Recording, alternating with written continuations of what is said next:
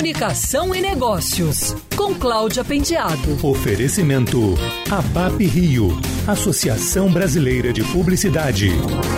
A tão esperada retomada das atividades nas áreas físicas das agências de publicidade começa a ser planejada. A ABAP, o SEMP e o Sinapro São Paulo assinaram um documento junto com a Prefeitura de São Paulo que já foi disponibilizado para o público. O Mário D'Andrea, que é presidente nacional da ABAP, diz que a entidade conversou com especialistas de diversas áreas nos últimos meses e consultou protocolos de agências internacionais e nacionais para consolidar uma orientação geral para o mercado. Segundo ele, a decisão de retomar as atividades físicas vai ser uma escolha individual de cada empresa, de cada empresário. As recomendações são muitas e além das básicas, como reforço na limpeza, uso de máscaras, disponibilizar álcool 70%, manter os ambientes arejados e respeitar o distanciamento de um metro e meio entre as pessoas, o protocolo recomenda, por exemplo, que se evite reuniões, sugere jornadas de trabalho mais curtas e flexíveis,